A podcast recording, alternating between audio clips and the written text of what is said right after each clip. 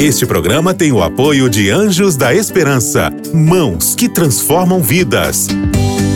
Para saber mais, ligue para 12 21 27 30 30.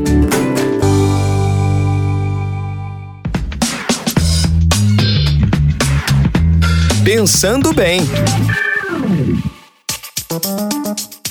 Olá, queridos amigos da Rádio Novo Tempo, que alegria falar com vocês aqui mais uma vez no nosso espaço, no Pensando Bem, nas ondas da Rádio da Esperança. Nós temos aqui todo o interesse de que você se aproxime do texto bíblico para que de alguma forma você possa crescer espiritualmente. E nós estamos trazendo aqui sempre assuntos que trazem os princípios bíblicos para mais perto de nós, para coisas do nosso dia a dia, como o assunto de hoje. Antes de entrar nele, eu só quero te lembrar que nós estamos lá no Spotify e no Deezer. Você pode acessar lá o nosso conteúdo na hora que você quiser, ou você pode baixar esse áudio em novotempo.com/rádio. Bem, não sei se você já ouviu falar sobre marxismo. O marxismo é uma ideologia tão ramificada que é difícil defini-la em poucas palavras. Dizem por aí que se Karl Marx ressuscitasse hoje, ele não seria marxista. Mas há uma característica fundamental dessa ideologia que se manteve é, em sua essência, que é a luta de classes. A luta de classes é uma característica fundamental do marxismo. Na versão mais antiga, lá nos fundamentos do marxismo, essa característica se apresentou na oposição entre burguesia e proletariado. Se você olhar os fundamentos do marxismo, é isso que está dizendo lá, uma luta entre a burguesia e o proletariado.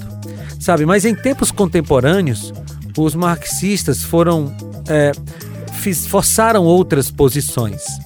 Por exemplo, eles forçaram a oposição entre homens e mulheres, entre ricos e pobres, entre sulistas e nordestinos, entre uh, brancos e negros. Sabe, é perceptível que há uma, uma parcela da sociedade que necessita desses conflitos entre classes sociais, entre gêneros e tudo mais. Infelizmente, o marxismo também se infiltrou sorrateiramente na igreja cristã.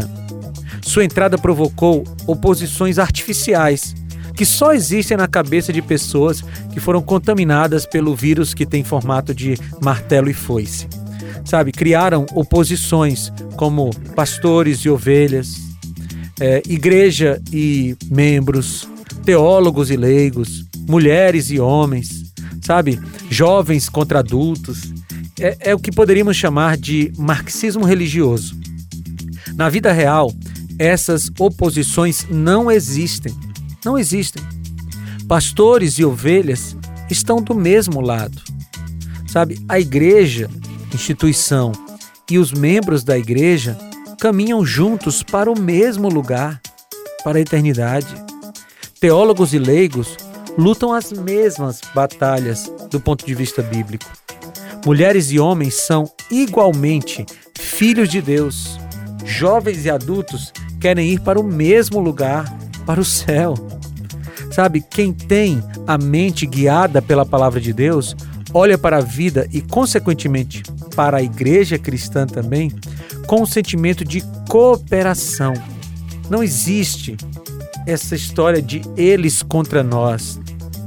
Sabe, nós precisamos rejeitar toda essa ideologia que nos distancia do ideal divino. Não podemos viver o eles contra nós. O que nós precisamos viver é o nós com Ele, com Cristo. Eu não sei se você entendeu o ponto do que eu estou querendo dizer aqui até agora, mas a questão é que na igreja cristã, na Bíblia, não há essa oposição entre classes. Não há. A Bíblia conclama escravos e senhores a adorarem o mesmo Deus e a viverem unidos. Sim, isso está lá na Bíblia, nos escritos de Paulo.